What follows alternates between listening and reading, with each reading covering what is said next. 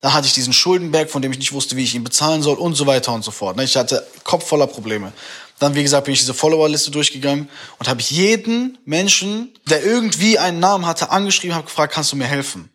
So, ich weiß, ich glaube, ich habe sogar K1 oder so mal angeschrieben. Ich weiß gar nicht mehr. Habe angefangen, mich nur noch um mich zu kümmern, erstmal mich selbst aufzubauen, persönlich, menschlich und ähm, mir ein Leben aufzubauen, worauf ich Bock habe, ne? Weil ich bin davor bin ich immer aufgestanden und wusste gar nicht wofür.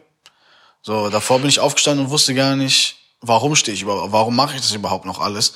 Und dann habe ich immer äh, Drogen genommen, um diesem Gefühl sozusagen zu entgehen. Als das dann nicht mehr ging, weil ich gesagt habe, ich höre auf, hat sich viel verändert. Und da hat sich dann auch die Herangehensweise an Musik verändert. Wir erschaffen Momente für die Fans. Wir erschaffen, ich will dieses Gefühl, was ich habe, wenn ich mir zum Beispiel damals neue Sneaker gekauft habe diese Verpackung, oh mein Gott, ich habe diese Verpackung abgezogen, ganz langsam diese Box geöffnet. Dann in dieser Box war diese Folie über diesen Schuhen und so. Weißt du, ich meine, dieses, dieser magische Moment einfach als Kind und du hast dich so darüber gefreut. Und das will ich bei den Fans auslösen. Thema Takt, der Hip-Hop-Business-Podcast mit Tobias Wilinski. Sierra Kid ist gerade einmal 24 Jahre alt, ist aber schon seit fast 10 Jahren in der Musikindustrie aktiv. Mit 15 hat er seine Heimatstadt Emden verlassen und ist nach Berlin gezogen, um bei Independenza zu unterschreiben, dem Label von Raf Kamora. Nach einem Jahr verlässt er das Label aber schon. Warum? Das erzählt er euch im Interview. Er gründet 2015 dann sein Label TFS, das für Team Fuck Sleep steht. Für drei Jahre ist Sierra Kid der einzige Künstler auf seinem Label, dann nimmt er Edo Saya unter Vertrag, dessen Zahlen sich laut Kid nach dem ersten Jahr verzehnfacht haben. Anschließend signed er die Künstlerin Sherry Moyer, mit der er den Song Living Life in the Night veröffentlicht. Mit mehr als 31 Millionen Streams alleine auf Spotify ist es auch für Sierra Kid der meistgestreamte Song seiner Karriere. Mittlerweile hat er das Label zum TFS Management umgewandelt und ist gerade in ein Haus gezogen, in dem auch Studios entstehen sollen. Es ist auf jeden Fall krass, wie viel Kid alleine macht. Deswegen hat er jetzt schon sehr viel Ahnung von der Musikindustrie. Im Interview geht es außerdem darum, wie Kit mit emotionalen Krisen und seiner Angststörung umgeht, was er aufstrebenden KünstlerInnen rät und warum er vielleicht nie wieder live auftritt. Ich freue mich, wenn ihr den Thema Takt Podcast überall, wo es Podcasts gibt, abonniert. Lasst mir eine Bewertung auf Apple Podcasts da und folgt at Thema Takt auf Instagram. Da landen dann auch noch mehr Sierra Kid Inhalte. Mein Name ist Tobias Wilinski. Ich wünsche euch viel Spaß bei diesem spannenden Gespräch. Also, erstmal eine, eine, Frage, die bei dir natürlich besonders ist, die sogar auch die äh, Insta-Follower gefragt haben. Äh, wie geht's dir? Oh, mal gut, mal schlecht. Ne? Also jetzt gerade sehr stressige Zeit. Wie gesagt, wir haben den Umschwung mit den neuen Künstlern. Ähm, Was meinst du mit Umschwung? Also wir haben bisher immer, war es unklar, ob wir ein Label haben, ob wir Management haben, ob wir diesmal, aber wir haben alles gemacht. Wir haben immer Management gemacht und Label und Vertrieb und was weiß ich nicht noch. Und das hat sich jetzt ein bisschen geändert. Jetzt machen wir nur noch Management. Und ähm, dann dazu gleichzeitig der Umzug in die neuen Büros. Äh, alles wird frisch neu gemacht. Die TFS Modemarke wird neu rebootet. Äh, es ist halt alles neu, ne? Alles fresh, alles neu. Und das ist das erste Mal, habe ich ja gerade schon äh, off-Record erzählt, das erste Mal, dass ich ohne meine Familie lebe. So richtig. Davor war ich immer irgendwie mit meinen Freunden oder meine Familie war in der Nähe oder sonst irgendwas. Und jetzt ist das erste Mal, dass ich wirklich sage, okay, gut, ich äh, hole mir eigene Räume nur für mich, eigene Wohnung, eigene Stadt, alles nur für mich. Und äh, eine komische Erfahrung auf jeden Fall. Seit wann bist du denn jetzt in der neuen Stadt? War noch gar nicht so lang, ich glaube ein, zwei Wochen.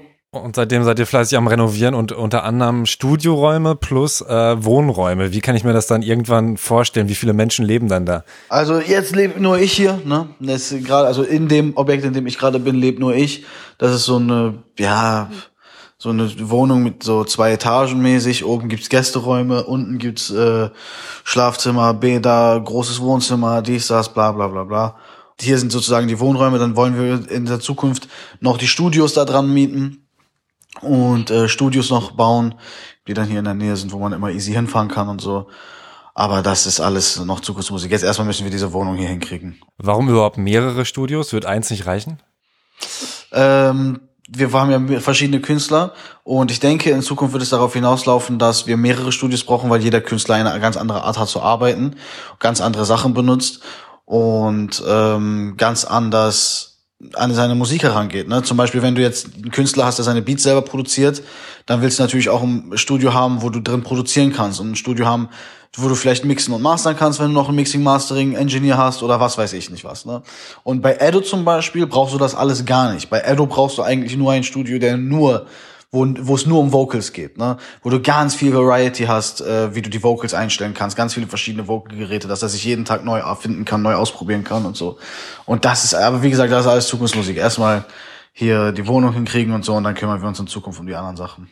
Okay, ich würde jetzt auch, äh, bevor wir in die Gegenwart äh, weitergehen und in die Zukunft, würde ich äh, auch nochmal so ein bisschen deinen Weg nachzeichnen, deine Vergangenheit, vor allem was so die Business-Schritte angeht. Weniger was jetzt jeden einzelnen Song angeht, sondern eher so deine Etappen, wie hast du das erlebt, ähm, was würdest du vielleicht heute auch anders machen, was hast du auch gelernt in dieser Zeit.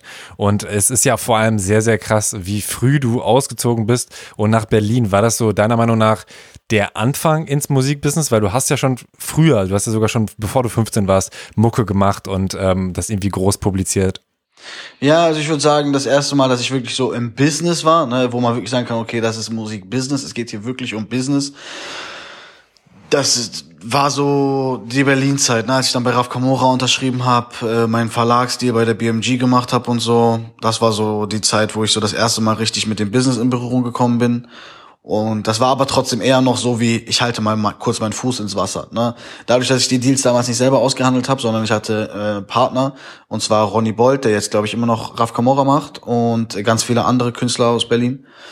Und äh, ich glaube, Casey ist da jetzt auch, bin mir aber nicht ganz sicher und äh, Hardy Eldor waren damals meine Partner. Die haben das alles damals für mich ausgehandelt. Ne? Die haben damals diese ganzen Sachen gemacht, die ich jetzt heute für mich selbst mache.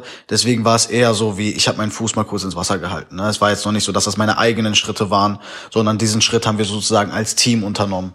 Äh, dass ich angefangen habe, selber meine eigenen Sachen zu machen, das hat, das hat dann erst angefangen, als ich mich von Independenza und äh, Hardy Elder losgelöst habe, um meine eigene Sache zu machen, wo ich deren Sachen genommen habe, die die mir beigebracht haben, für mich selber angewendet habe und ähm, irgendwann mein eigener Boss werden wollte. Vielleicht nochmal ein bisschen mehr darauf eingehen. Also gerade dieses, ähm, wie kam es denn überhaupt, dass, dass Raf gesagt hat, hey, willst du bei mir signen? Was ja, glaube ich, auch mit das einzige Signing und so. Ich weiß gar nicht, ob da so viel bei Independenza ging, muss ich gestehen. Yoshimitsu kann sein, ne? Bei Independenza war Yoshimitsu war damals noch da. Auch ein äh, guter Künstler, der macht jetzt aber, glaube ich, auch sein eigenes Ding. Und jetzt hat er ja ein neues Label gegründet, wo auch sehr viele, sehr spannende Künstler drauf sind. Aber ja, damals war es so, dass äh, Yoshimitsu bei äh, Raf Kamora unter Vertrag war und halt Raf Kamora selbst. Und ich wollte dazu stoßen, unbedingt, das war mein Wunsch. Ne? Also ich hatte damals diesen, sag ich mal, kleinen Hype. Zu, Im Vergleich zu den Hypes heutzutage ist das gar nicht vergleichbar, aber ich hatte so meinen kleinen Durchbruch sozusagen gehabt mit der Kopfvilla-Single und dann waren wir in der Position, äh, aufgrund der Expertise von HD Eldor damals auch, dass wir uns das mehr oder weniger aussuchen konnten, wo wir hingehen wollten. Ne? Wir hatten Angebote von ganz, ganz vielen Labels. Wir hatten ein gutes Gespräch gehabt mit Form Music. Ähm, Hardy hatte mehrere Gespräche gehabt mit anderen Labels, Universal und was weiß ich, was da alles damals noch relevant war. Und äh, für mich waren aber nur zwei Sachen eigentlich so, dass ich gesagt habe, da will ich unbedingt hin. Das war damals das Label von Vega, Freunde von Niemand. Und äh, mein allergrößter Wunsch war aber Raf Kamoras Independenza. So, ne, das war mein allergrößter Wunsch. Ich wollte unbedingt zu Independenza, weil Raf Kamora war mein Lieblingsrapper einfach. Und wir hatten Deals äh, angeboten bekommen, die auch sehr hoch waren, so, ne, die äh, für damalige Verhältnisse sechsstelligen Bereich. Das war ja für mich. Ich komme aus einem, wie gesagt, ich bin in einem Mehrfamilienhaus groß geworden mit einer finanziell sehr schwach aufgestellten Familie. Das waren riesige Zahlen. Für mich hat sich das riesig angehört. Boah, 100.000, 200.000, was weiß ich. Und ähm, wir haben trotzdem alles abgelehnt und sind zu Independenza gegangen. Ne? Ich habe gesagt, egal wie, ich will, dass das möglich gemacht wird und ich will unbedingt dahin. Den Rest hat dann Hardy gemacht und da hat Hardy sich dann drum gekümmert, um die ganzen Zahlen damals. Aber das war mein Wunsch, ja. Ich bin dann dahin gegangen. Und Raf hat mich dann mit offenen Armen empfangen. Ne? Ähm, der hat das zwischen mir und ihm hat, sage ich mal, direkt gefunkt so, hat direkt funktioniert. Für mich, er war mein, mein Lehrer Oh, in ganz, ganz vielen Dingen und bis heute denke ich an sehr, sehr viele Sachen, die er mir damals gesagt und beigebracht hat. Ne? RA, der Lehrer, äh, was hast du denn zum Beispiel von ihm gelernt? Boah, es gibt viele Sachen. Ne? Also es ist viel. Ich frage mich auch manchmal, warum er mir bestimmte Sachen gesagt hat oder beigebracht hat, weil er hat sich schon fast er hat sich schon fast selber schlecht gemacht bei mir und hat immer so gesagt, guck mal, wenn du irgendwann die Möglichkeit hast, zum Beispiel was eigenes zu machen oder so und oder oder was mir auch sehr krass im Kopf geblieben ist, er hat mir damals gesagt, wenn es irgendjemanden gibt, der dir ein besseres Angebot machen kann als wir, dann solltest du das machen. Und ich habe mich immer gefragt, warum sagt er mir das? So, ich, ich habe mich am Anfang habe ich das so verstanden wie, okay, ich bedeute ihm gar nichts, er will mich wahrscheinlich loswerden oder so. Irgendwann habe ich erst verstanden, dass er mir einfach nur beibringen wollte, dass ich auf mich selbst achten muss und dass ich mich um mich selbst kümmern muss. Und das sind Sachen, die habe ich dann erst viel später verstanden. Äh, die haben dann aber auch dazu geführt, dass ich dann das Label von ihm verlassen habe, weil ähm, ich auf das gehört habe, was er mir beigebracht hat. Ne? Und ich wollte das unbedingt selber anwenden. Und natürlich auch irgendwo so ein bisschen dieser jugendliche Leichtsinn. Ich kann das auch alleine, ich werde das schaffen und so und so weiter und so fort. Ja, aber das war eine Sache, die er mir beigebracht hat. Und ganz viel über Respekt, ähm, über damals auch, ich weiß noch eine Situation, da habe ich ihm, ihm, ihm total vollgeheult, habe ihm gesagt, wie sehr ich ihn liebe und dass ich ihn niemals verlassen werde und solche Sachen. Ähm, und dann hat er zu mir gesagt, Bruder, das sind alles nur Worte und das bedeutet gar nichts. Er sagt, du kannst mir das Schönste auf der Welt sagen, aber es ist nicht wichtig, weil am Ende zählt nur eins, und zwar das, was du tust. Und ich habe das damals immer als Vorwurf gesehen, immer als Angriff, so dieses, okay, er glaubt mir nicht oder okay, er, er denkt, ich bin am Lügen oder so. Und irgendwann habe ich das dann verstanden, wie er das halt alles gemeint hat, so, ne? aber halt erst viel, viel, viel, viel später. Also die Liebeslieder waren gar nicht für irgendwelche Freundinnen, Ex-Freundinnen, sondern eigentlich alle Anraf. Ja, er ist wirklich, also wie gesagt, er ist für mich ähm, wirklich einer, einer meiner größten Mentoren in meinem Leben gewesen, so, ne? Auf jeden Fall. Aber habt ihr dann keinen Kontakt mehr gehabt? Als wir uns äh, getrennt haben, also man braucht da jetzt auch nicht lügen oder so, ne? Äh, ich sag mal so, Trennungen sind immer scheiße, immer schwer und es wird immer Leute geben, die die Leidtragenden, sag ich mal, darunter sind. Und ähm, ich würde sagen, keiner von uns fand das geil, wie das da am Ende gelaufen ist. Aber trotzdem, es lief alles sehr professionell ab, ne? Also das war schon im Vergleich zu anderen Leuten, ich kenne ja Horrorgeschichten, andere Leute verlassen ihre Labels, da passieren voll die schlimmen Sachen und so und was weiß ich. Oder am schlimmsten, die streiten sich noch vor Gericht oder sowas. Sowas war bei uns nie, ne? Das war alles schon sehr gentleman-mäßig. Wir haben uns getroffen, wir haben die Sachen ausgehandelt, jeder hat seine ähm, jeder hat seinen Hack, sag ich mal, am Ende des Tages noch bekommen. Und äh, ich habe meinen Respekt gezollt bis heute. Ne? Ich werde das niemals vergessen. Ich bin hier wegen Raff, ne? wegen Raff und HDL. So, die haben mir damals meine erste Chance gegeben. Und ohne die hätte das wahrscheinlich viel, viel länger gedauert, wenn es sogar vielleicht niemals passiert wäre. So, und das werde ich niemals vergessen. Deswegen, das, da wurde alles geklärt, das war alles gut und dann ähm, ja, ist man getrennter Wege gegangen und danach hat man halt leider nicht mehr so viel Kontakt gehabt. Es gab noch mal ein, zwei Gespräche, aber dann ist auch relativ schnell das mit ihm und sein Hype passiert, dass er Palm aus Plastik 2 gemacht hat und so. Hm. Und auch bei Ghost ging es schon ein bisschen vorwärts. Und ähm, dann wollte ich auch nicht mehr, mir wollte ich auch nicht mehr anklingeln. Ich weiß nicht, ich hatte irgendwie Angst, dass er dann denkt, ich mache das, weil er jetzt so erfolgreich geworden ist oder so. Und dann habe ich gedacht, okay, gut, wenn die Zeit kommt, irgendwann, man wird sich über den Weg laufen, dann kann man über alles sprechen und dann ähm, kann ich ihm auch nochmal persönlich sagen, wie viel mir das alles bedeutet hat. Auch wenn das natürlich nur Worte sind. ja, für, für, mich ist das, für mich ist das sehr wichtig, dass wir es irgendwo machen. Ich habe dich auch das erste Mal bei ihm im Backstage äh, so in echt gesehen. Echt? Ähm, da, ja, ja, das war ähm, auf seiner Tour, wo du auch aufgetreten bist, hinter diesem Vorhang.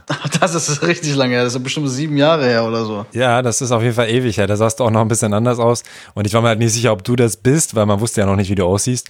Und habe nur gedacht, okay, er ist schon sehr jung, das könnte sein. Aber es kann auch sein, dass er einfach nur, ähm, keine Ahnung, Meet and Greet gewonnen hat und deswegen hier rumschleicht oder so. Hey, Leute unterschätzen das. Ne? Ich bin ja jetzt, ich meine, ich bin jetzt immer noch erst 24. Ich bin immer noch, ich glaube, fünf oder sechs Jahre jünger als Raff alt war, als ich zu ihm gekommen bin, als ich bei ihm gesigned habe. Leute überschätzen mich manchmal, ne, denken, ich bin viel älter und viel Dings und ich müsste alle Sachen richtig machen und sowas. Aber ich bin halt selber noch ein Kind, ne? Ich mache so viel falsch und so, ich mache so viele Fehler und ich äh, versuche mich zu bessern, aber ja, es kommt, kommt mit der Zeit wahrscheinlich.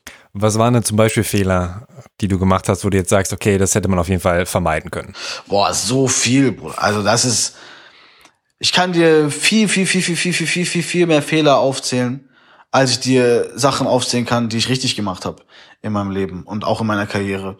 Aber das gehört halt dazu und nur deswegen, weil das alles so gekommen ist, ist das jetzt so, wie es ist. So, ne? Ich hätte viele Sachen, viele Sachen besser machen können oder anders machen können im Endeffekt sehe ich das so, ich habe daraus gelernt, deswegen ist es irgendwo gut. Ne? Ich meine, ich habe als Beispiel, du willst ja unbedingt ein Beispiel hören, was Fehler angeht. Zum Beispiel, ich habe äh, Drogen genommen und sowas. Ne? Also das hätte ich mir komplett sparen können.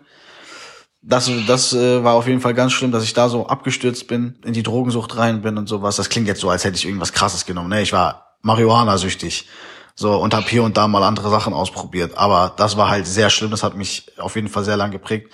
Ich weiß nicht, ob ich das mit den Gesichtstattoos nochmal gemacht hätte, jetzt so im, im Nachhinein. Das weiß ich auch nicht. Viele Soundentscheidungen hätte ich vielleicht anders getroffen. Was zum Beispiel? Ich hätte das Rest in Peace Album zum Beispiel nicht gemacht. Das hätte ich äh, an, komplett anders gehandhabt und hätte das wahrscheinlich am Ende des Tages gar nicht gemacht. Was gibt's noch? Es gibt so viel. Ich hätte schon früher aufgehört, Live-Shows zu spielen, weil äh, das mir auch nicht nicht gefällt irgendwie einfach. Es war nie mein Ding. So, es war damals, als es, als man noch Drogen genommen hat und so, da war das cool. Oh, du gehst feiern mäßig. Das war für mich so, okay, ich mache eine Party. So, aber als das dann irgendwann aufgehört hat und ich clean wurde und so, habe ich gemerkt, boah, mir macht das gar keinen Spaß. Das macht, das ist, für mich ist das voll weird. Ich stehe auf so einer Bühne und dann gucken mich da tausend Leute an, zweitausend Leute, wenn es gut läuft und ähm, schreien mich an und was weiß ich und erwarten irgendwas von mir. Und dabei bin ich das gar nicht so. Ne, das ist schon, das hat sich so angefühlt, teilweise schon so wie Götzendienerei, ganz, ganz komisch. Also ich weiß ich nicht, ich kann, ich komme damit nicht klar einfach. Ich finde das ganz, ganz weird, auf der Bühne zu stehen und so. Und deswegen, das hätte ich wahrscheinlich auch schon früher gelassen, weil man das am Ende mir angemerkt hat, dass ich keinen Bock mehr darauf gehabt habe. Also wirst du es auch nicht mehr machen, weil da kamen jetzt auch viele, die gefragt haben, wirst du nochmal live gehen? Ah, schwierige Sache. Also ich glaube, ich, ich kann nicht in die Zukunft schauen. Ne? Alles, was ich jetzt sage, kann sich morgen wieder ändern. So, ich bin in fünf Minuten schon wieder ein anderer Mensch, als ich jetzt bin. So, weil vielleicht kommt mir gleich irgendeine Erkenntnis, die ich davor nicht gehabt habe, und das wird mich wieder komplett verändern. Deswegen kann ich es dir nicht sagen. Aber zum jetzigen Stand kann ich mir nicht vorstellen, nochmal zu touren oder ein Konzert zu spielen oder sonst irgendwas.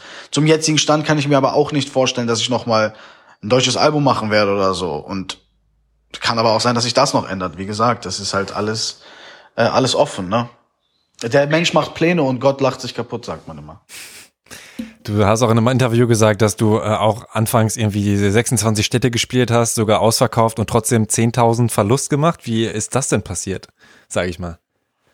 Ähm, wir haben viel investiert, ne? Wir haben viel in die Tour damals investiert. Äh, Ronny war damals sehr bemüht da drin, ähm, die Sache so groß aufzubauen wie möglich. Ne? Der hat sich ähm, da sehr viel Mühe gegeben. Und wir hatten damals Sachen gemacht, das haben, also ich habe das bei niemand anderem gesehen. Ne? Wenn ich andere Deutschrap-Konzerte gesehen habe, dann hatten die einen DJ, Manchmal hatten die nicht mal einen DJ, sondern einen Kassettenrekorder, haben den angemacht und äh, dann sind die los mit zwei Mikros und das war die ganze Geschichte. Ne? Und äh, Ronny und Raff hatten damals schon viel, viel größere Pläne als nur das. Wir haben mit Bands damals gespielt, ne? riesiges Konzert, wir haben Lichter mitgenommen, wir hatten äh, so viel Technik dabei. Und ja, das war auf jeden Fall ein hoher Kostenpunkt äh, ich weiß nicht, ob das damals mit dem Album verrechnet wurde oder so, aber wir haben dann ja zum Beispiel auch äh, das Album gemacht und so, haben da wahrscheinlich dann auch damit gerechnet, dass das ein bisschen mehr verkauft hätte, als es dann am Ende verkauft hat. Mein erstes Album nirgendwer. Und ähm, aber ist ja mein 6-6 gechartet, das war ja dann gar nicht mal schlecht, ne? Für diese Zeit, da sind ja noch nicht alle eins gegangen. Ja, das stimmt. Das ist schon, das ist schon wahr, so, ne? Das war, die Chartplatzierung ist ganz stabil. Ich meine, wir sind jedes Mal Top 10 gegangen, aber es ist auch nicht mehr so wie früher. Die Leute haben immer so diesen riesigen Sie denken immer, oh, die Chartplatzierungen bedeuten so viel. Aber es gibt Leute, die charten mit 4000 Einheiten auf die Eins. So, die verkaufen 4000 Alben und gehen auf Eins. Und dann gibt's Leute, die verkaufen 20.000 Einheiten und gehen nur auf drei. Es kommt halt auf die Woche an. Es kommt auf so viele verschiedene Faktoren an, die den Fans einfach nicht bewusst sind. So, was auch nicht schlimm ist. Die müssen sich dem nicht bewusst sein. Aber das ist halt das Ding. Deswegen nach außen sah das immer gut aus. Ich möchte da jetzt auch nicht offen über die Zahlen sprechen oder sowas. Das wäre, ich weiß nicht, das Projekt gehört nicht nur mir, ne? Das ist nicht nur mein Kind, sondern das ist auch das Kind von mhm. Raf und auch das Kind von Ronny. Ich weiß jetzt nicht, äh, wie viel ich darüber preisgeben möchte, äh, ohne denen da irgendwie, ne, was vorwegzunehmen oder irgendwie auf die Füße zu treten. Weil, wie gesagt, das ist unser aller Kind. Wer weiß, vielleicht machen wir ja irgendwann noch mal eine Podcast-Folge alle zusammen. Und dann können wir diese ganze Zeit nochmal Revue passieren lassen. Aber, ähm, das ist äh, erstmal das, was ich dazu sagen kann, ja. Also das mit der Tour war einfach, wir haben viel reingesteckt. Sehr viel reingesteckt. Gibt es denn eine Einheitenzahl, die du quasi im Visier hast und sagst, okay, wenn ich so viel verkaufe, dann ist gut gelaufen? Also ich vergleiche mich immer nur mit mir selber und ich möchte äh, immer mehr verkaufen als davor, natürlich. Ne? Aber ich bin jetzt auch nicht irgendwie traurig, wenn es nicht funktioniert oder so. Es ist es ist halt wie es ist und manchmal ist man heiß als Artist und manchmal halt nicht. Es gibt Zeiten, da will jeder dein Album, es gibt Zeiten, da will niemand dein Album. Es ist halt einfach so. Manchmal läuft es sehr gut, manchmal läuft es sehr schlecht. Wir haben Glück gehabt, dass wir, äh, dass es in der letzten Zeit besser bei uns läuft, ne, dass es wieder sehr gut bei uns läuft. Aber es kann auch jederzeit wieder runtergehen. So, ne? Ich rechne mit gar nichts. Ich sag mir selber, okay, gut. Am Anfang, wir haben immer Calls mit unseren Partnern, mit unseren äh, Digi-Partnern und unseren physischen Partnern und bei den physischen Partnern setzen wir dann immer irgendwann eine Zahl fest. Okay, das glauben wir, werden wir verkaufen. Wenn die Zahl erfüllt wird, das ist ganz unterschiedlich, ne? das kann komplett variieren, dann bin ich schon immer zufrieden. Hauptsache der Stock ist ausverkauft, Hauptsache man bleibt auf nichts sitzen. So, das ist mir immer das Wichtigste. Ich mache lieber weniger Alben und bleib dafür auf keinem Stock sitzen, als ich mache zu viele und habe dann vielleicht äh, in zwei Jahren immer noch Retouren oder äh, von irgendwelchen Alben, weil die nicht verkauft werden, weil die irgendwo in so Lidl-Grabbelkisten enden. Und ähm, vielleicht nochmal äh, ein bisschen in der Time, in, in, der Zeitleiste weiter. Dann hast du eben TFS gegründet. Wie ist das denn abgelaufen? War da zum Beispiel dein, dein jetziger Partner Jan Rode auch von Anfang an mit an Bord? Also das Label am Anfang, das ist eine komplizierte Geschichte. Ne? Ähm, wir haben damals uns ja von Raff getrennt, ich und Hardy noch zusammen. Wir haben uns zusammen von denen getrennt und wollten zusammen das neue Label gründen und haben das dann auch gemacht. Dann hat Hardy ein paar Künstler gesigned und äh, wir haben versucht, das ein bisschen aufzubauen, aber ich war halt auch noch viel zu jung. Ne? Ich war kein, keine Führungspersönlichkeit, keine, auch in keiner Führungsposition. So, ich konnte das einfach nicht machen.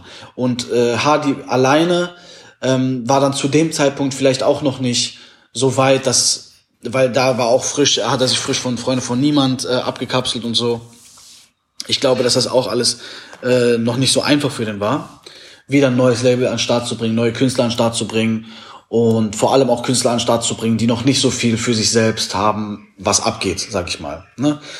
Zum Beispiel bei Vega, das hat ja äh, sehr, sehr gut funktioniert. Ne? Vega hat einfach gut funktioniert, Hardy war da, konnte sich darum kümmern und das äh, lief alles sehr gut und die haben sehr viele großartige Momente, äh, für sehr viele großartige Momente gesorgt im deutschen Rap. Und bei den Jungs, die wir, beziehungsweise er gesigned hat damals bei TFS, war das dann halt noch nicht so. Ne? Ein keiner Grey, der jetzt super funktioniert, hat damals einfach noch nicht funktioniert. Wir hatten aber auch damals einfach nicht die Ressourcen dafür, da ne? sage ich ganz ehrlich. Äh, da war das Geld nicht da, da waren die Ressourcen nicht da und ich war auch einfach noch nicht bereit dafür. Dann haben wir uns irgendwann, also habe ich mich irgendwann von Hardy getrennt. Hardy hat dann äh, sein eigenes Ding gemacht, äh, macht jetzt auch wieder Management für sehr viele sehr interessante Künstler. Ist dann eher wieder so seinen Weg gegangen und ich habe mich erstmal sortiert. So, ich habe erstmal mich von allen Leuten ähm, losgelöst, erstmal mein eigenes Ding gemacht, komplett alleine und wollte erstmal Sierra Kid aufbauen, so gut es ging. Und darin erstmal Erfahrung sammeln. Ne? Dann habe ich äh, zusammen mit äh, Universal super Partner gefunden. Das war auch noch mit Hardy zusammen. Äh, da haben wir diesen Universal-Vertrag unterschrieben, bei dem wir auch immer noch heute sind. Ähm, super, super Partner. Und haben dann erstmal das Sierra Kid-Projekt so groß gemacht, wie es ging. Und dann über Zeit hinweg hat sich das dann halt so ergeben, dass ich immer mehr Artists geholfen habe, immer mehr Artists haben sich an mich gewandt, wollten von mir Hilfe haben ähm, oder Meinungen zu bestimmten Sachen und dann hat sich das einfach so entwickelt. Irgendwann wurde das dann so, dass zum Beispiel Edosaya zum fünften Mal angeklopft hat und gesagt hat, ey Bruder, ich brauche Hilfe, ich brauche Management, aber ich will das nicht mit den anderen machen, weil ich habe das Gefühl, die ziehen mich ab. Kann ich das mit dir machen? Und ich habe jedes Mal Nein gesagt. Und irgendwann war dieser Moment, wo ich gesagt habe, ja, okay, ich habe eigentlich Zeit, eigentlich das bietet sich gerade an, ja komm, lass das machen. Und dann habe ich, dann habe ich das gemacht, habe Jan Rode noch mit ins Boot geholt, ähm, der mir auch sehr viel geholfen hat, als ich dann mich losgelöst habe von den Leuten, weil ne, wenn du dein wenn du erstmal weg bist von allen und äh, du hast keine Leute mehr, die dir helfen, die schon im Game waren, die schon Erfahrung haben, dann stürzt du erstmal ab erstmal ganz tief, dann bin ich erstmal in Köln gelandet, war eine Zeit lang, sogar kann man schon fast sagen, obdachlos, ne, habe in der Küche geschlafen von einem Freund von mir, da drin habe ich dann auch Sandy produziert und sowas. Dann, wie gesagt, kam das alles mit der Zeit, als ich das Sierra Kid richtig aufgebaut habe, dann kam das erst, dass ich und Jan Rode uns entschieden haben, komm, wir machen Edosaya zusammen. Dann ist Sherry Moya dazugekommen, als sie ihren äh, Hit gehabt hat. Ja, und jetzt ist es so, wie es ist. Ne? Jetzt haben wir Sherry Moya, Edosaya, Sierra Kid im Label, äh, im Management und unser vierten neuen Artist. Wann könnt ihr Nummer vier bekannt geben?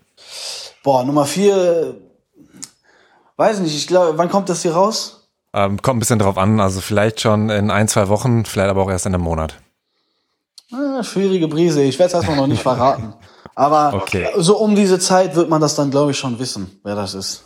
Okay, ich würde trotzdem nochmal äh, auf, äh, weil du hast mir auch schon im Vor Vorgespräch gesagt, dass du das wirklich komplett alleine mit Jan machst. Deswegen würde ich nochmal auch auf Jan eingehen. Wie habt ihr euch überhaupt kennengelernt? Was ist äh, so sein Background und warum hast du gesagt, ja, ich will das mit dir machen?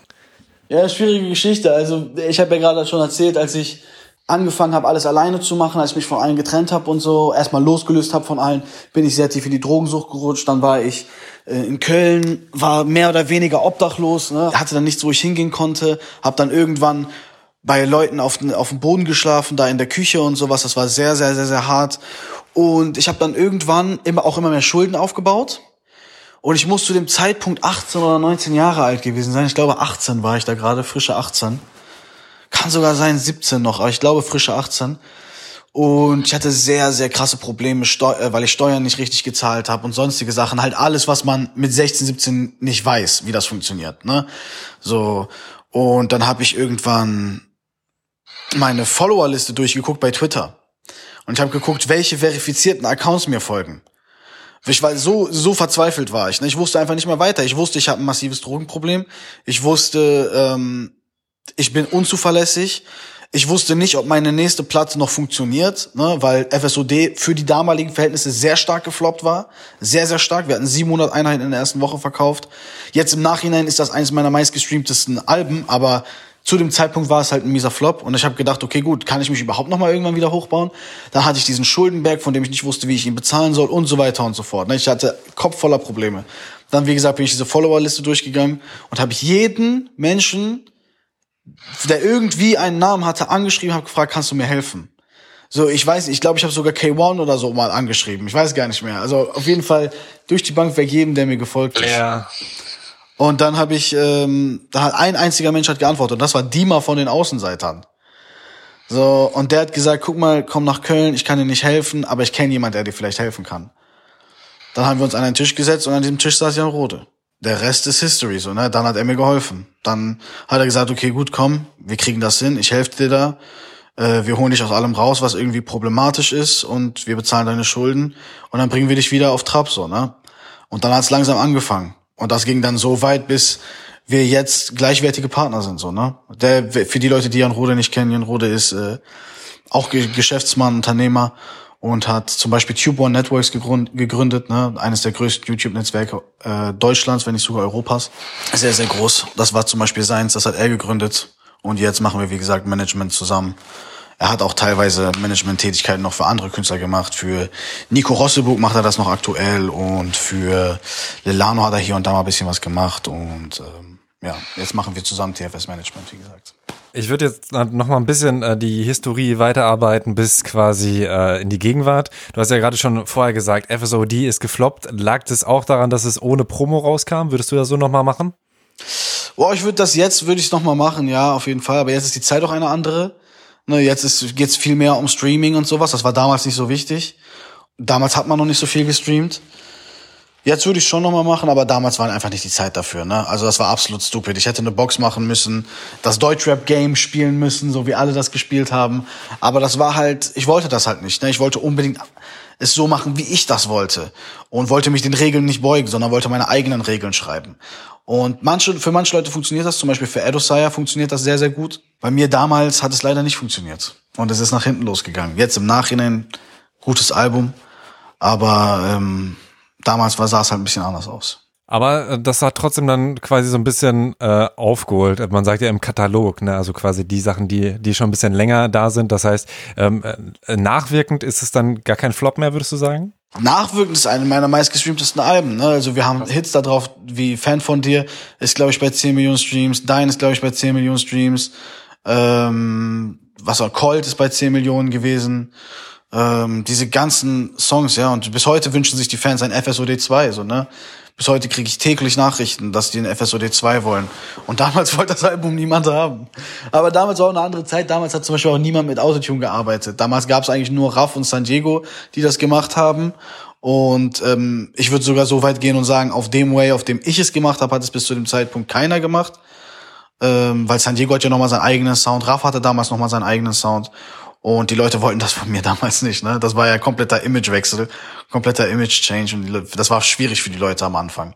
Jetzt, wo du Sierra Kid kennst und weißt, dass er diese Art von Musik macht, ist es, glaube ich, viel einfacher, dieses Album gut zu finden, als damals, wo es nur den Nirgendwer Sierra Kid gab. Hm. Und ähm, dann ging es ja auch, also da ist ja im Prinzip äh, jedes Jahr auch ein größeres Release rausgebracht. War für dich der äh, Workflow immer der gleiche ungefähr, dass du einfach im Produktionsmodus drin geblieben bist und dann für dich völlig klar war, okay, da muss am Ende des Tages ein Album bei rauskommen?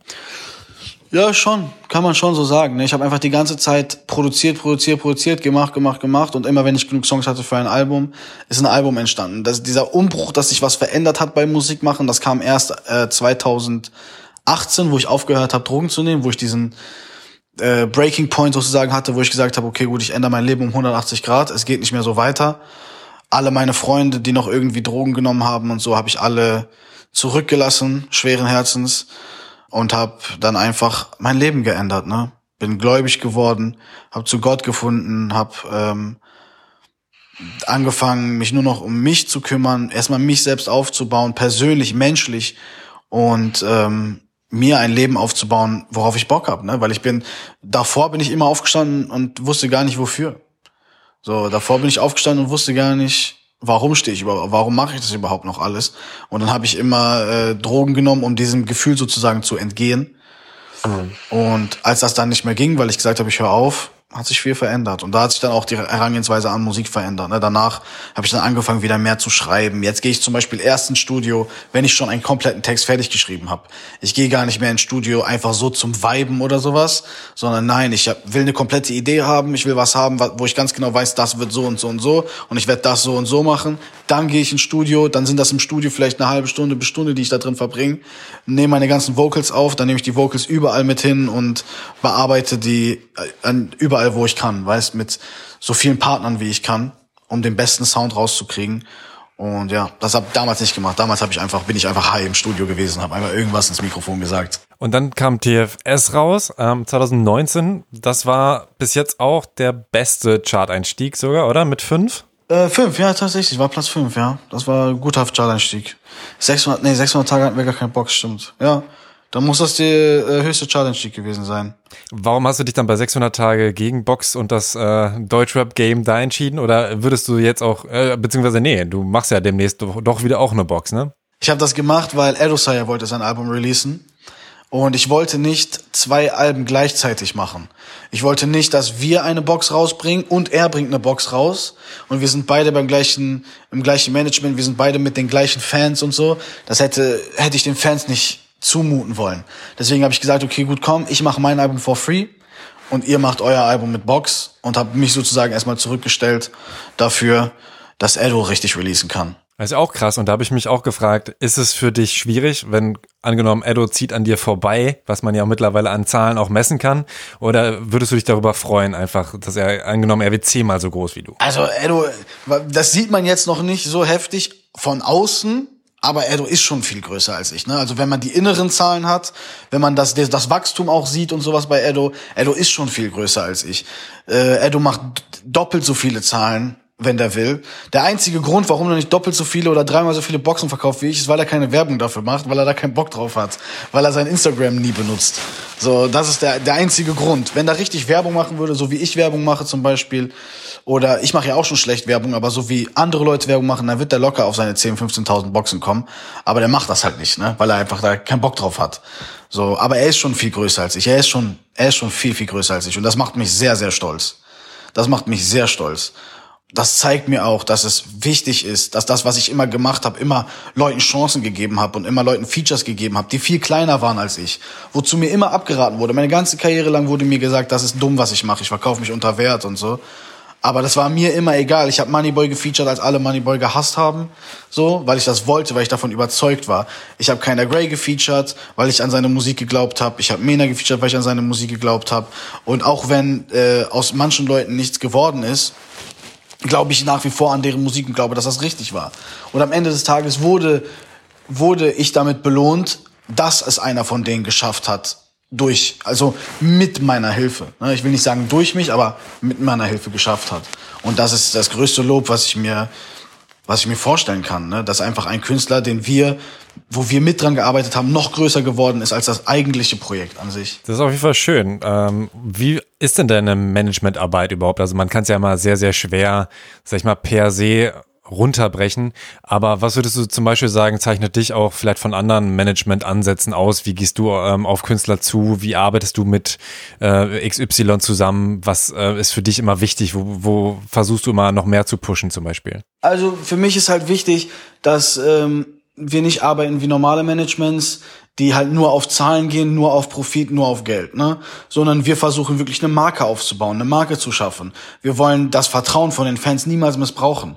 So, und ich glaube auch, dass ich das in meiner Karriere immer ganz gut hingekriegt habe, meinen Fans ähm, immer das zu geben, was sie erwartet haben, wenn nicht sogar noch mehr. Und das wollen wir halt für unsere Artists auch. Ne? Wir wollen nicht einfach nur einfache Cash Grabs machen, sondern uns ist das sehr wichtig, dass die Brand weiter ausgebaut wird, dass es eine gewisse, wie gesagt, dass dieses gewisse Vertrauen Vertrauen gewahrt wird. Und das, das das Wichtigste ist. Der Kunde ist immer sozusagen König, ne? Und wir erschaffen Momente für die Fans. Wir erschaffen, ich will dieses Gefühl, was ich habe, wenn ich mir zum Beispiel damals neue Sneaker gekauft habe.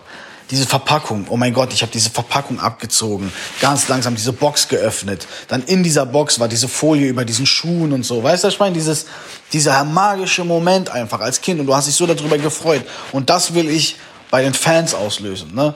Und ähm, bei uns ist die Devise, dass die Artists und die Fans immer im Vordergrund stehen. So dass das, was die wollen, das ist das Wichtigste für uns. Und ähm, wenn man da draus das gut monetarisieren kann, dann ist natürlich gut. Aber wenn man es nicht monetarisieren kann, ist auch egal. Edo verdient zum Beispiel fast gar nichts an seinen Boxen. So, und viele Rapper sagen das und haben dann trotzdem irgendwie so 2,50 Euro China-Produkte in deren Boxen. Aber bei uns ist es wirklich so. Und das ist, auch kein Gelaber. Jeder, der die Boxen von TFS gekauft hat, weiß, dass das so ist. Ne, es gibt kein, kaum welche, die so, viele Items und auch so qualitativ hochwertige Items haben wie wir. Und ähm, das ist, das ist uns halt wichtig. Und da gehen wir dann auch für Sachen, wo wir sagen, okay, damit verdienen wir jetzt vielleicht nicht so viel Geld, aber es ist gut für die Brand und es ist gut für die Fans. Weil, wie gesagt, es geht darum, diesen Moment zu erschaffen. Ne? Und wenn die Fans an uns glauben, dann ist das, dann ist das nur noch besser. Wenn die wirklich an das Projekt glauben und sagen, guck mal, das sind wirklich korrekte menschliche Leute. So, das sind wirklich korrekte menschliche Leute, mit denen kann man reden, ähm, die bringen geile Produkte an Start, die beuten niemanden aus und sowas, dann supporten die das auch viel, viel mehr. Und das sieht man. Guck mal, was wir für Streaming-Zahlen teilweise haben. Ich bringe ein Video raus, das hat nach zwei, drei Tagen vielleicht 100.000 Klicks auf YouTube oder so und dann zwei, 300.000 Streams auf Spotify, aber wir verkaufen genauso viel wie die Artists mit zwei, drei Millionen monatlichen Hörern. So, weil die Fans uns so vertrauen, Bruder. Weil die Fans uns so vertrauen und weil wir damit noch nie gespielt haben. Und sobald der Tag kommt, an dem ich das mache, werde ich auch äh, meine Moves überdenken müssen, weil das ist das, was ich niemals verlieren will. Ne? Es geht immer um dieses kleine Kind, bei sich zu Hause im Kinderzimmer oder die Mutter, die das kauft für sich, weil ähm, sie in der Badewanne, wenn sie da mal äh, Zeit hat, von den Kindern wegzukommen, sich Kopfhörer reinmacht und ein Album hören will oder so. Es geht um diese Leute, um die einfachen Menschen. Und das vergessen sehr viele Leute. Sehr viele Leute sehen den schnellen Euro und das bringt dann nichts. Ne? Und jetzt nochmal auf die Arbeit zwischen euch beiden, beziehungsweise du und, und, und KünstlerInnen. Also wie ähm, gehst du dann auf die zu, nachdem klar ist, okay, äh, wir haben uns jetzt ein paar Mal getroffen, du wirst bei mir ähm, im Management landen. Wie geht's dann quasi weiter? Wie gehst du auf die Leute zu? Also wir hatten das, wir hatten das Glück, dass die Leute ja immer auf uns zugekommen sind, ne?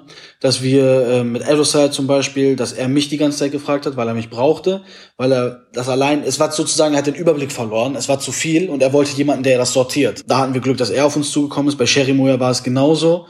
Ähm, das war komplett klar. Wir haben diesen Song zusammen gemacht, der ist durch die Decke gegangen und dann war komplett, das war gar keine Frage mehr. Für jeden Menschen im Raum war klar, okay, gut, sie gehört jetzt zu uns, wir werden sie auch äh, bei uns unter Vertrag nehmen und das weiter mit denen machen. Und ja, normaler Arbeitstag von mir sieht zum Beispiel so aus, ich, ich stehe auf und dann habe ich schon 10, 20 Nachrichten, die ich abarbeiten muss, paar Leute, die ich anrufen muss und das zieht sich dann durch bis abends. Ich bin den ganzen Tag am Telefonieren, irgendwelche Sachen am Klären und das geht von sehr, sehr privaten Dingen, wie zum Beispiel, dass sein, dass Edos Wohnung aufgeräumt ist, äh, bis hin zu ähm, Deals aushandeln mit großen Majors oder sowas also wir machen alles, durch die Bank weg, alles. Also uns geht's halt darum, das zu sortieren. Ne? Der Artist gibt uns das, den Input und wir sortieren diesen Input einfach nur. Wir sagen einfach nur, okay, das macht Sinn, das macht keinen Sinn, das machst du so, das machst du so. Okay, du willst fünf Alben im Jahr machen, okay, in Ordnung, das kriegen wir hin, aber das müssen wir so und so koordinieren und äh, das und das muss so und so gemacht werden und sowas, damit es am besten ist für alle Beteiligten und na, das ist eigentlich unser Job. Und was macht dir am Managen so viel Spaß, dass du sogar sagst, ey, ich will lieber managen als selbst Mucke rausbringen? Ich muss keine Musik machen. Und ähm, ich sag dir ehrlich, alles ist irgendwie, irgendwann kann alles langweilig werden. Egal wie viel Spaß es dir mal gemacht hat, irgendwann macht, äh, macht alles, gibt's für alles irgendwann eine Flaute, so, weißt du, was ich meine? Und bei mir ist es so, dass ich momentan denke, das, was ich erzähle, das wollen die Menschen vielleicht gar nicht wissen. Oder das wollen die Menschen vielleicht gar nicht hören.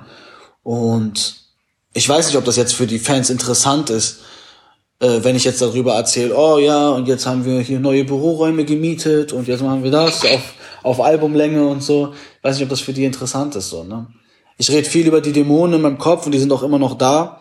Aber ich kann jetzt auch nicht das fünfte Album über meine Depression machen, sondern ich würde sehr gerne ein Album machen darüber, dass ich da rausgekommen bin zum Beispiel. Aber das ist leider noch nicht passiert. Deswegen mal schauen. Und deswegen bin ich jetzt gerade mehr im Management drin, ne? weil es mir mehr bringt. Und außerdem macht es mir Spaß, einfach zu sehen, dass Edo nicht dieselben Fehler macht wie ich, als ich jung war. Und ich habe dieses, ich mag dieses Gefühl, dass ich die Sachen kontrollieren kann zumindest so ein bisschen, dass ich ihm ein bisschen helfen kann, ne? dass ich ein bisschen für ihn der Fels in der Brandung sein kann, das Schutzschild sein kann, ihn von Sachen abschirmen kann, die ähm, mich damals sehr krass kaputt gemacht haben im Business und so. Eine, eine Sache, die ja viele KünstlerInnen vor allem auch verteufeln, ist halt so das Streaming ähm, und die Auszahlung und so weiter. Kannst du denn dazu was sagen? Ist Spotify und Co. Fluch oder Segen? Es ist schwer, es ist halt eine Veränderung. Ne? Ähm, es ist nicht unbedingt Fluch, nicht unbedingt Segen. Ich würde schon sagen, also alle Leute sagen ja immer, es gibt nicht mehr so viel Geld in der Musikindustrie, seit Streaming da ist. Und das ist auf jeden Fall nicht wahr. Ne? Also es gibt mehr Geld als jemals zuvor. Gerade im Deutschrap gibt es mehr Geld als jemals zuvor, was du für Deals machen kannst. Ne? Und es ist auch so einfach wie noch nie zuvor. Früher hast du Interviews gebraucht, Interviewpartner. Ne? Du musstest im Fernsehen stattfinden ähm, mit jemandem Relevanten, damit die Leute dein Interview überhaupt sehen. Heutzutage ist das nicht wichtig. Du machst Instagram Live, Bruder, und schon hast du dein Interview. So, du kannst Instagram Live, kannst du alle Fragen beantworten, die ein Fan dir stellen könnte und schon hast du das Interview. Du brauchst das alles nicht mehr, was du damals gebraucht hast. Es ist so einfach geworden. Du kannst mit so wenig, so wenig Geld, so viel mehr Geld kreieren, ähm, indem du geile Momente erschaffst und sowas. Und wie zum Beispiel damals Musikvideos, ne? Damals hat ein Musikvideo mal eine Million gekostet. Das war ganz normal. So, und heutzutage, es gibt Leute, die machen mit 2000 Euro Musikvideos 10, 20 Millionen Streams. Ähm, Nochmal auch zum, zum Budget. Du hast, glaube ich, auch im Interview gesagt, dass ihr erstmal natürlich klar im Minus gestartet seid, jetzt so ungefähr bei Null seid.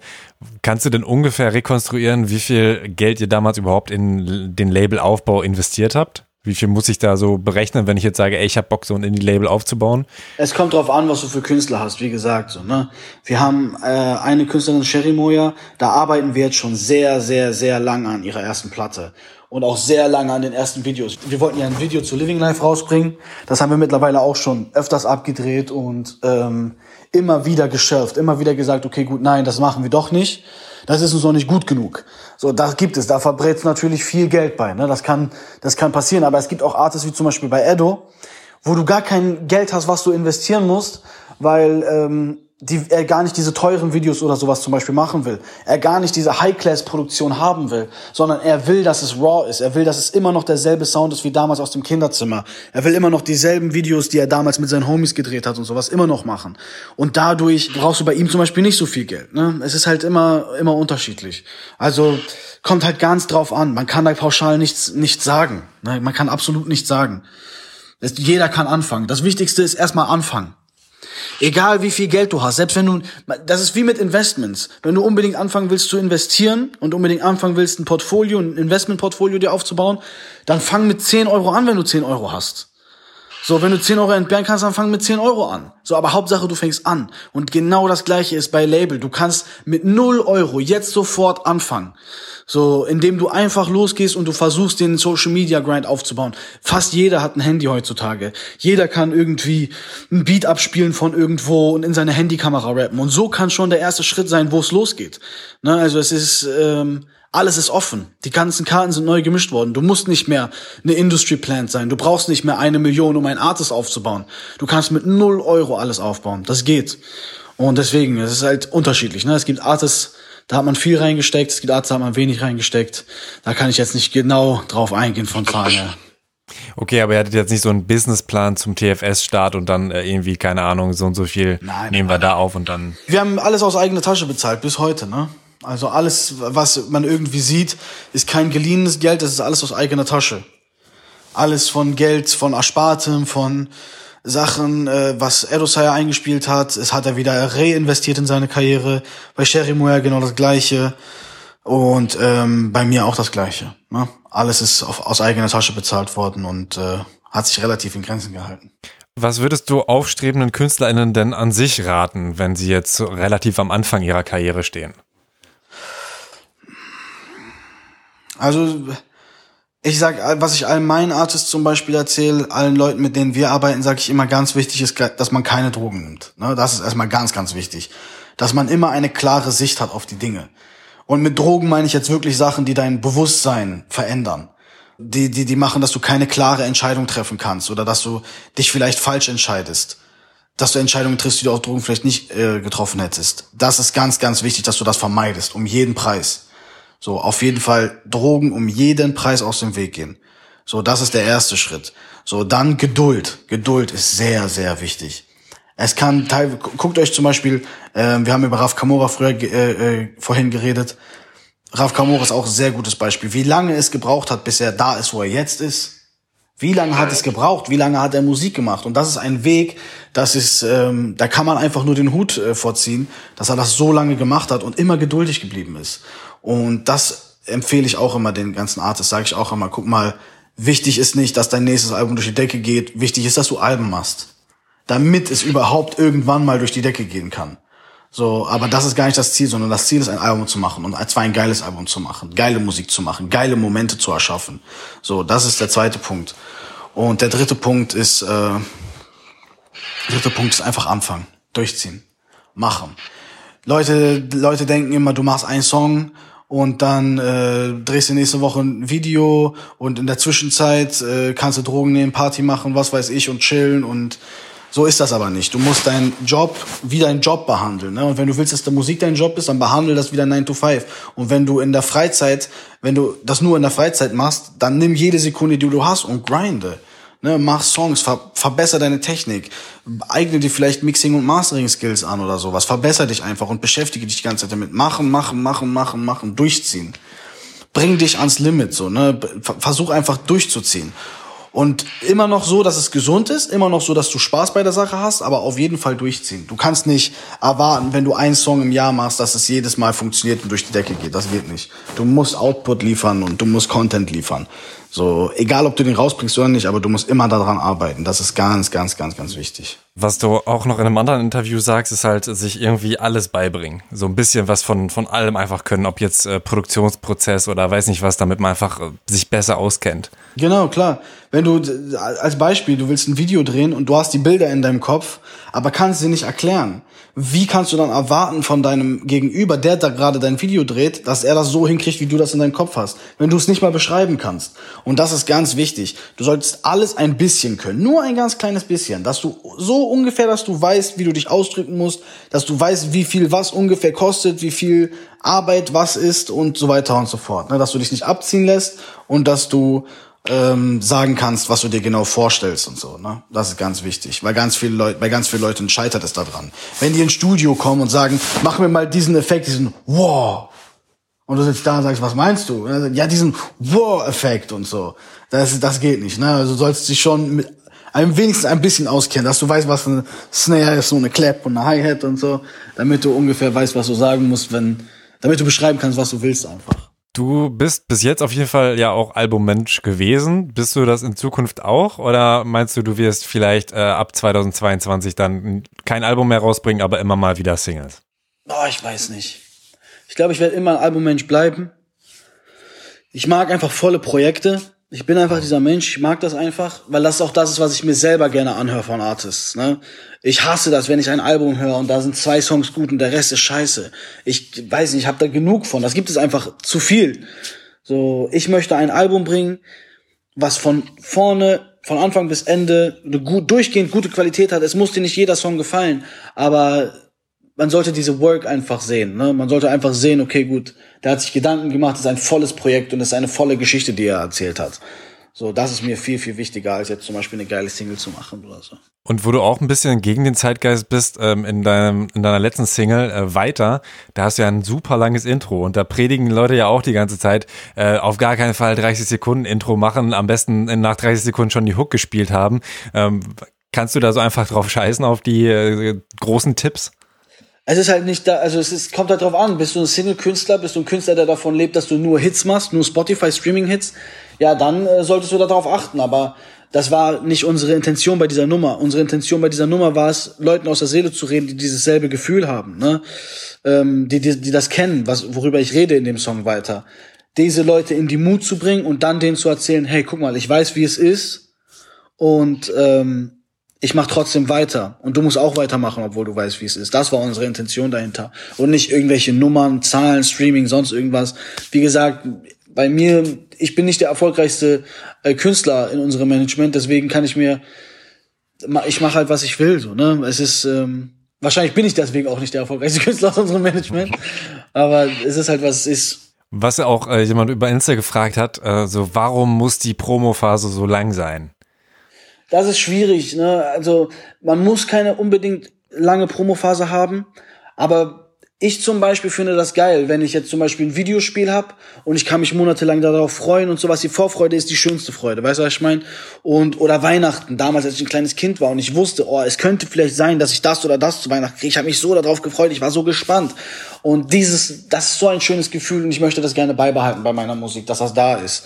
So, ich würde das, würde das nicht feiern, wenn das verloren geht. So, ne? Sobald man einen geilen Moment damit erschaffen kann, ein Surprise-Album zu droppen, etwas, womit die Leute nicht rechnen wenn sie wirklich nicht damit rechnen, dann kann man darüber nachdenken, weil das dann auch wieder ein geiler Moment ist.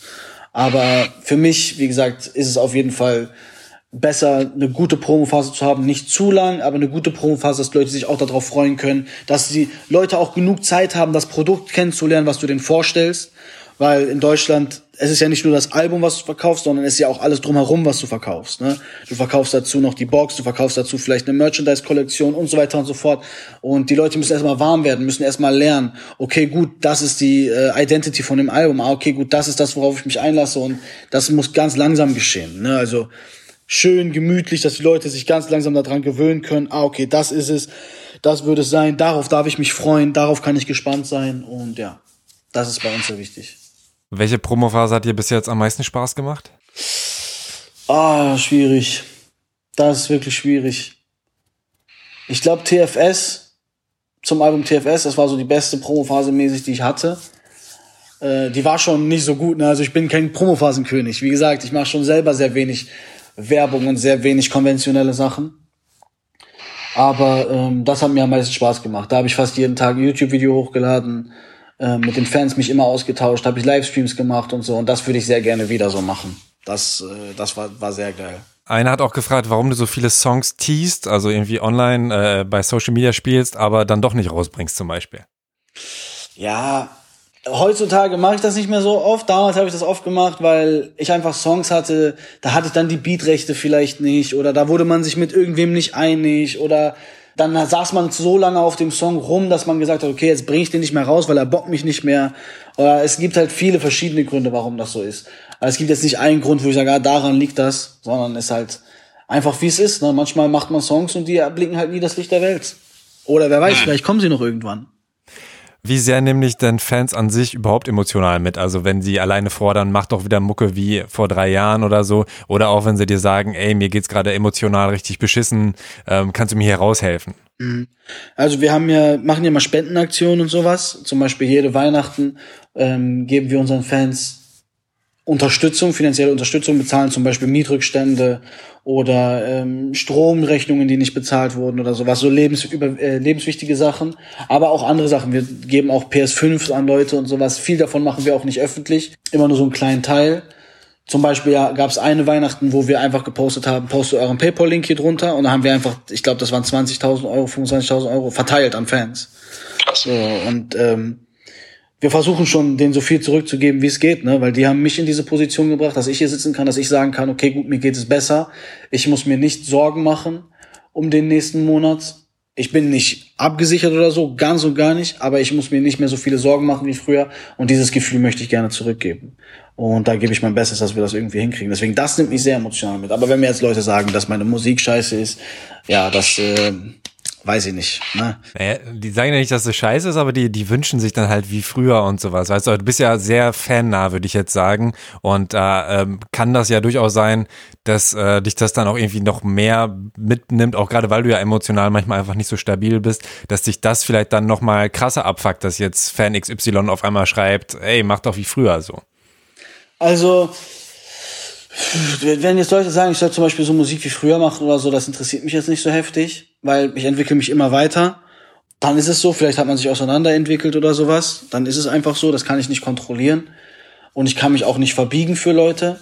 Das geht nicht. Und dadurch, dass es keine Lösung für das Problem gibt, außer dass diese Menschen einfach die alte Musik hören, kann ich da auch nichts dran ändern und dann ist mir das halt relativ egal. So, ne? Natürlich ist schade, aber mich muft das jetzt nicht so heftig. Wenn ich mich damit zu viel beschäftigen würde, dann würde ich wahrscheinlich ähm, mich zu sehr verbiegen in der Musik und dann wird die Musik gar nicht mehr geil sein. Hm. Und jetzt zum Emotionalen, da haben jetzt auch einige über Insta einfach gefragt, äh, zum Beispiel, wie du es selbst aus Krisen schaffst. Also wie gehst du mit emotionalen Downs um? Hast du da so einen bestimmten Weg oder was du dir mittlerweile angeeignet hast, was dir einfach häufiger hilft? Oh, sehr schwierig. Also, wenn ich richtig, richtig down bin am Boden, dann hilft mir immer mein Emotional Support, also meine Freunde und Familie. So, dann versuche ich mit denen zu reden und ich versuche mich abzulenken. Wenn ich wirklich so, so, so tief am Boden bin, dass ich gar nicht mehr nachdenken möchte, versuche ich mich abzulenken. Und am besten nicht mit Drogen, weil das wird alles nur verschlimmern. Das wird das Problem nur nach hinten schieben und es dann noch schlimmer machen. Sondern zum Beispiel spiele ich ganz gerne Videospiele dann oder so, ne? Versuche mich damit abzulenken oder ähm, habe meine Liebe für Yu-Gi-Oh! Karten wieder entdeckt oder so, was weiß. Ich versuche dann menschliche Sachen zu machen oder zu kochen oder mich auf Essen zu freuen oder so, mich über die simplen Sachen zu freuen. Ich beschäftige mich mit meinem Hund vielleicht oder so. Einfach Sachen, die einen ablenken. Also alles, was ich dazu sagen kann, weil ähm, ich bin selber leider auch nicht da komplett raus, sondern immer noch mittendrin. Aber das ist so, wie ich momentan damit cope zumindest. Hm. Stört es dich, wenn Leute in deinem Umfeld Drogen nehmen? Ja, 100 Prozent. Da ist niemand in meinem Umfeld mit Drogen. Okay. Niemand. Ich hänge mit niemandem rum, der Drogen nimmt. Selbst mit Erdosaya bin ich nicht unterwegs, weil er Drogen nimmt. So, ne? Also er ist auch nur am Kiffen und am Trinken, aber das ist schon schlimm genug. Und solange er das nicht unterlässt und solange das nicht besser wird, werde ich nicht mit ihm chillen, also auf einer täglichen Basis. Natürlich trifft man sich manchmal und dann ist alles gut und so, aber die würden auch niemals vor meinen Augen Drogen nehmen. Niemals würde keiner von denen machen. Äh, einfach aus Respekt. Das gehört sich nicht. Man sollte allgemein von niemandem Drogen nehmen. So, das ist einfach eine Sache, das gehört sich nicht so. Ne? Und wenn man das in seinen Kreis machen will, bei allen Leuten, die miteinander Drogen nehmen, das ist wieder was anderes, wenn die das so machen wollen. Ich werde niemand vorschreiben, wer zu leben hat, aber nicht mit außenstehenden Personen, die man nicht kennt oder äh, die damit vielleicht Probleme haben könnten und so. Man weiß es nicht. Ne? Man weiß es alles nicht. Deswegen sollte man da respektvoll mit umgehen. Keiner in meinem Umfeld nimmt Drogen. Und jetzt würde ich äh, auch schon eigentlich auf den Ausblick kommen. Wir sind ja durch, durch sehr, sehr viel schon durchgerauscht, durch sehr viele Themen. Ähm, Hast du noch Tipps? Also da war so ein bisschen in die Richtung, aber jemand hat auch noch über Insta gefragt, Tipps für Leute, die Musik produzieren wollen. Also vielleicht ist das nochmal eine andere Geschichte als, ähm, sag ich mal, KünstlerInnen, die selbst im Vordergrund stehen, sondern ProducerInnen. Auch einfach Geduld, durchziehen, weitermachen und ähm, gucken, dass du deine Sachen an den Mann bringst, so gut wie du kannst. Die ersten, und man muss sich immer vor Augen halten, die ersten tausend Leute, die man erreichen will, das ist das Schwierigste. Ne? Also der erste Fan sozusagen, den ersten Fan zu bekommen, ist das Schwierigste. So, der zweite ist dann schon einfacher, der dritte ist dann noch einfacher und es geht dann immer so weiter. Ne? Also von 100.000 auf eine Million zu kommen, ist wahrscheinlich nicht so schwer wie von 1 auf 100.000. Bildest du dich da auch eigentlich weiter? Also jemand hatte auch gefragt, von wegen lohnt sich so Musikbusiness-Studium und so.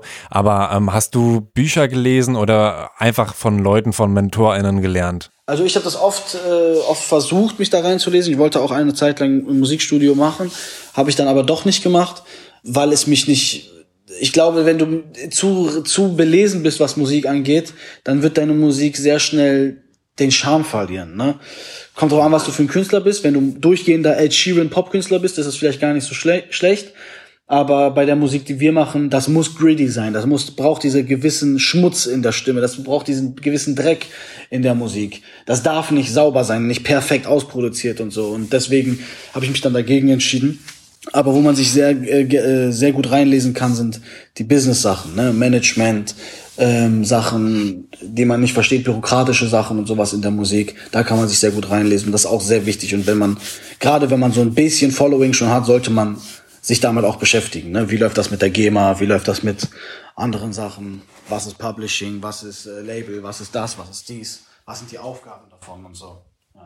Okay, dann äh, vielleicht noch ein Ausblick auf deine Labelarbeit, was da alles so kommen wird, vielleicht auch abseits davon. Also ihr hattet ja auch mal ähm, Business wie App, App-Geschäft oder so, seid ihr da noch mit drin oder weniger? Wir sind da noch mit drin, ne? Also wir haben immer noch unsere App Fuego. Mhm. Die ist immer noch am Start, da kann man sich immer noch anmelden. Das ist so eine deutsche TikTok-Alternative. Wer diese App cool findet, wer das Konzept von TikTok cool findet, der wird sich in Fuego auf jeden Fall verlieben. Und ähm, wie gesagt, ist eine gute deutsche Alternative. TikTok steht ja ein bisschen in der Kritik und so. Und äh, das ist bei Fuego zum Glück nicht der Fall.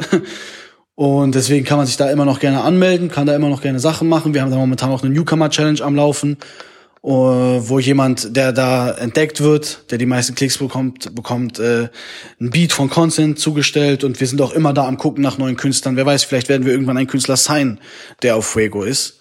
Mhm. Und ähm, ja, da sind wir noch drin. Wir wollen unbedingt in den Getränkemarkt rein. Ich will unbedingt ein Getränk machen. ähm, da kann ich noch nicht so viel zu sagen. Da sind wir jetzt gerade noch äh, in den ganz, ganz Early Works. Aber das ist unbedingt etwas, wo ich noch reingehen will. Und ansonsten kümmern wir uns jetzt erstmal um Labelarbeit. Ne, Aerosol bringt sein neues Album jetzt bald an den Start. Sehr erfolgreich gestartet, super Singles rausgebracht ähm, mit Hilf mir einen sehr, sehr geilen neuen Sound in Deutschland etabliert, den es davor noch nicht gab.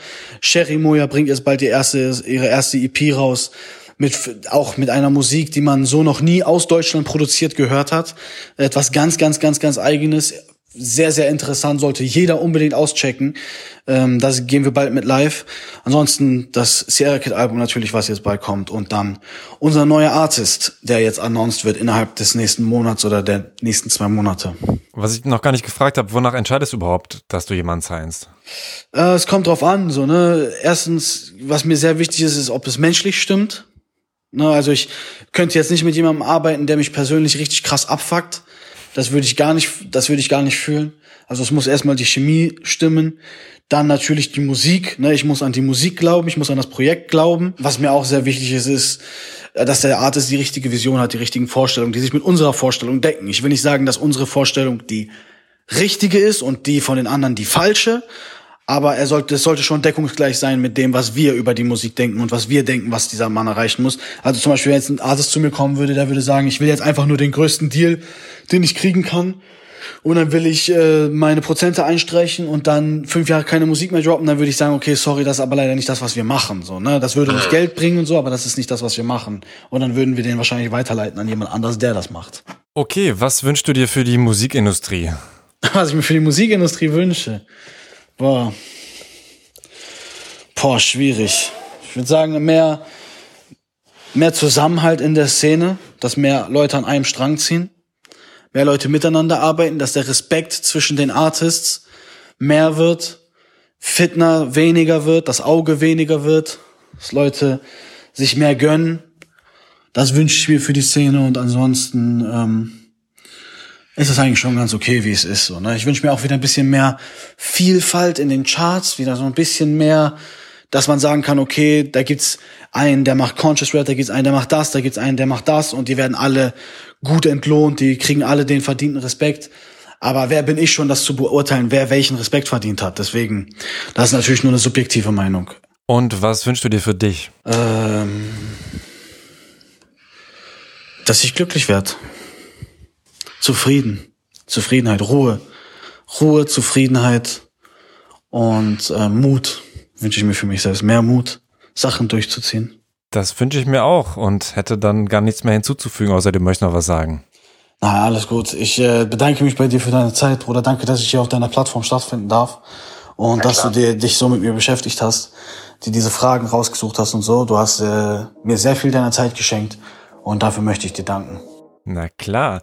Ich hätte auch noch ein bisschen mehr Zeit, falls du noch Zeit hast, weil es haben super viele bei Insta, ähm, also wirklich zig Fragen gestellt. Wenn du jetzt keine Zeit hast, alles gut, aber ich dachte, vielleicht können wir die noch durchballern. Dann nehme ich einfach das als IGTV und bringe das raus. Dann ist, sind die Fragen quasi so auch abgehakt. Ja, baller noch, baller noch ein paar Fragen raus. Fragen habe ich dann nach dem Gespräch noch rausgeballert. Folgt at Thematak, da erscheint dann das Video mit den Antworten auf eure Insta-Fragen, beziehungsweise ist es schon eher ein Mini-Interview geworden als IGTV. Ich bin echt beeindruckt von Sierra Kid, seiner Karriere und wie er auch große Probleme in seinem Leben gemeistert hat. Ich bin auch besonders froh, dass er es aus der Drogensucht geschafft hat. Das schaffen nicht viele Leute. Deswegen fangt am besten gar nicht erst an. Insbesondere wenn ihr von eurer Musik leben wollt. Da braucht ihr nämlich extrem viel Energie und Konzentration. Wenn euch das Musikbusiness interessiert, abonniert den Newsletter unter thematakt.de slash newsletter und hört auch die anderen Thematakt-Folgen auf Spotify, Deezer, Amazon Music und natürlich Apple Podcasts. Wie gesagt, freue ich mich, wenn ihr mir da eine Sternebewertung hinterlasst. Damit ich Thematakt weitermachen kann, brauche ich eure Unterstützung. Entweder unter thematakt.de slash spenden oder paypal.me slash thematakt. Vielen Dank an Bestie Jazz und Thematakt Ultra Christian für eure Spenden. Vielen Dank auch an Sierra Kid für seine Zeit und seine klaren Worte. Wenn alles gut geht, kommt das neue Sierra Kid Album am 2. April und wird Nauso heißen. Die nächste Thema-Takt-Folge kommt, wenn alles gut geht, in einer Woche, ansonsten in zwei Wochen, auf jeden Fall an einem Dienstag. Zu Gast ist dann Falk Schacht. Ich bin Tobias Wilinski, vielen Dank fürs Zuhören und bis bald. Thema Takt, der Hip-Hop-Business-Podcast mit Tobias Wilinski. lose.